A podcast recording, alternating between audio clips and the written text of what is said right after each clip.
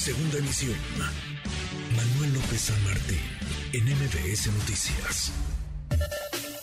Gibran Ramírez Reyes, en MBS Noticias. Gibran, querido Gibran, qué gusto saludarte como cada semana. ¿Cómo te va?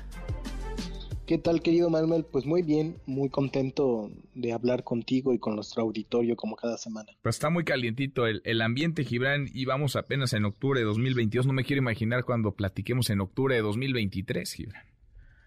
Sí, ya eh, esto se ha convertido en un espectáculo de muy bajo nivel que uno pensaría si concediera cierta sofisticación a quienes están haciendo esto, que buscan que la gente se arte y se asquee de la política, que no sepa qué es verdad y qué es mentira entre tanto ruido, y así las estructuras del poder ganen peso, ¿no? Las estructuras de movilización del voto, los beneficiarios de programas sociales, los grupos corporativos, entre menos gente participe libremente, espontáneamente, más pesan las clientelas y los grupos de interés. Entonces, si uno considera, concediera cierta sofisticación a quienes han emprendido este tipo de estrategias, parece que se trata de enlodarlo todo y alejar a la gente de buena fe de las decisiones políticas. Ahora, otra cosa podría ser que no sea una estrategia orquestada por alguna eh, o alguno de los precandidatos a la presidencia de la República y que solo se esté mostrando la degradación moral de nuestra vida pública que sigue avanzando a un paso aceleradísimo.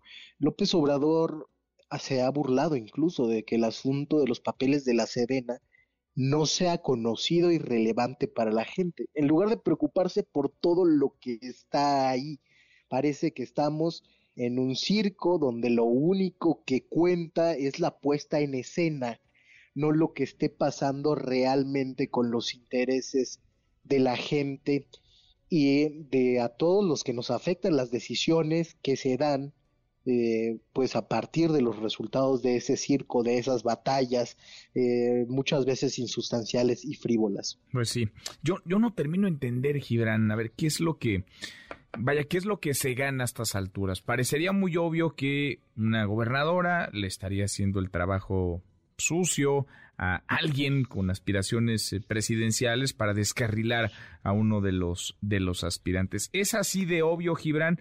¿O, ve, ¿O ves otras cosas detrás? El presidente llamaba a la mesura a la gobernadora, decía, a mí me cae muy bien Laida, la admiro, la respeto le tengo mucho cariño. También le tengo aprecio al, al coordinador Monreal, al coordinador en el Senado Ricardo Monreal, le tengo eh, respeto.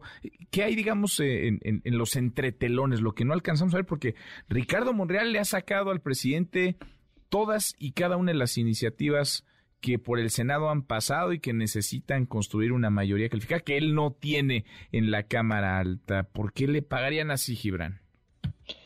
Bueno, pues se trata de un competidor que siempre ha superado la adversidad electoral, que tiene una historia personal de éxito electoral muy importante, básicamente en Zacatecas, donde remontó una elección desde el 4% hasta ser el primer gobernador de oposición en, en su estado.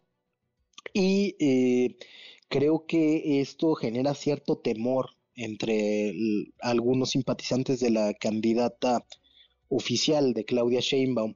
Y también pienso que hay una motivación personal, querido Manuel.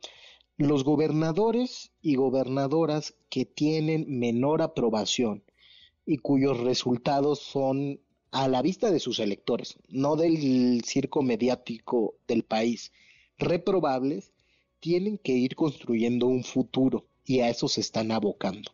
Por lo tanto, han salido por lo menos Cuitláhuac García, uno de esos gobernadores peor evaluados, y Laida Sansores, otra gobernadora pésimamente evaluada, hacer esta labor porril de golpear a un competidor al que es un crítico frontal a, algunas de eh, las políticas del oficialismo y de este etos de obediencia que se ha venido generando. Entonces creo que ellos están construyendo su propio futuro. Creo que Claudia Sheinbaum lanzó la piedra y escondió la mano y que López Obrador sistemáticamente ha funcionado de un modo similar. No sé si te acordarás cuando se hizo un espectáculo con eh, la apertura de la casa de Alito, con un ariete, la exhibición de su baño, etcétera, etcétera.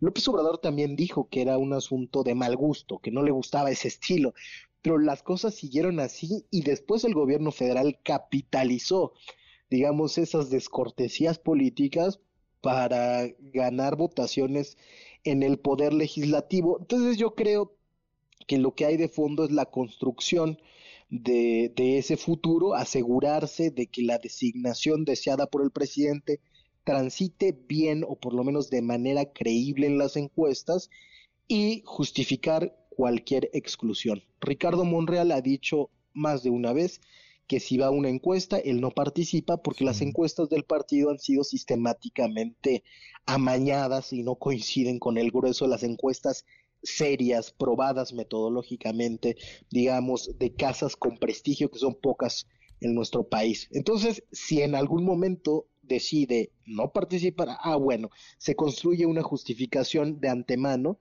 y se avisa también a los demás que planteen la posibilidad de romper. Es una política, pues, de chantaje del más bajo nivel. Mm, y varios gobernadores distraídos en, decías ahora, el caso Cuitlavo García, Laida Sansores. Ayer también Alfredo Ramírez Bedoya, el gobernador de Michoacán, andaba eh, destapando más todavía. Decía que Adán Augusto López sería el próximo presidente. Si parece que varios no tuvieran otra cosa que hacer, gobernar, por ejemplo, se me ocurre, en lugar de estar jugando al 2000, al 2024 y al futurismo político. Gibran, gracias como siempre. Muchas gracias a ti, querido Manuel. Un abrazo grande, es Gibran Ramírez, como todas las semanas en este espacio. NBS Noticias.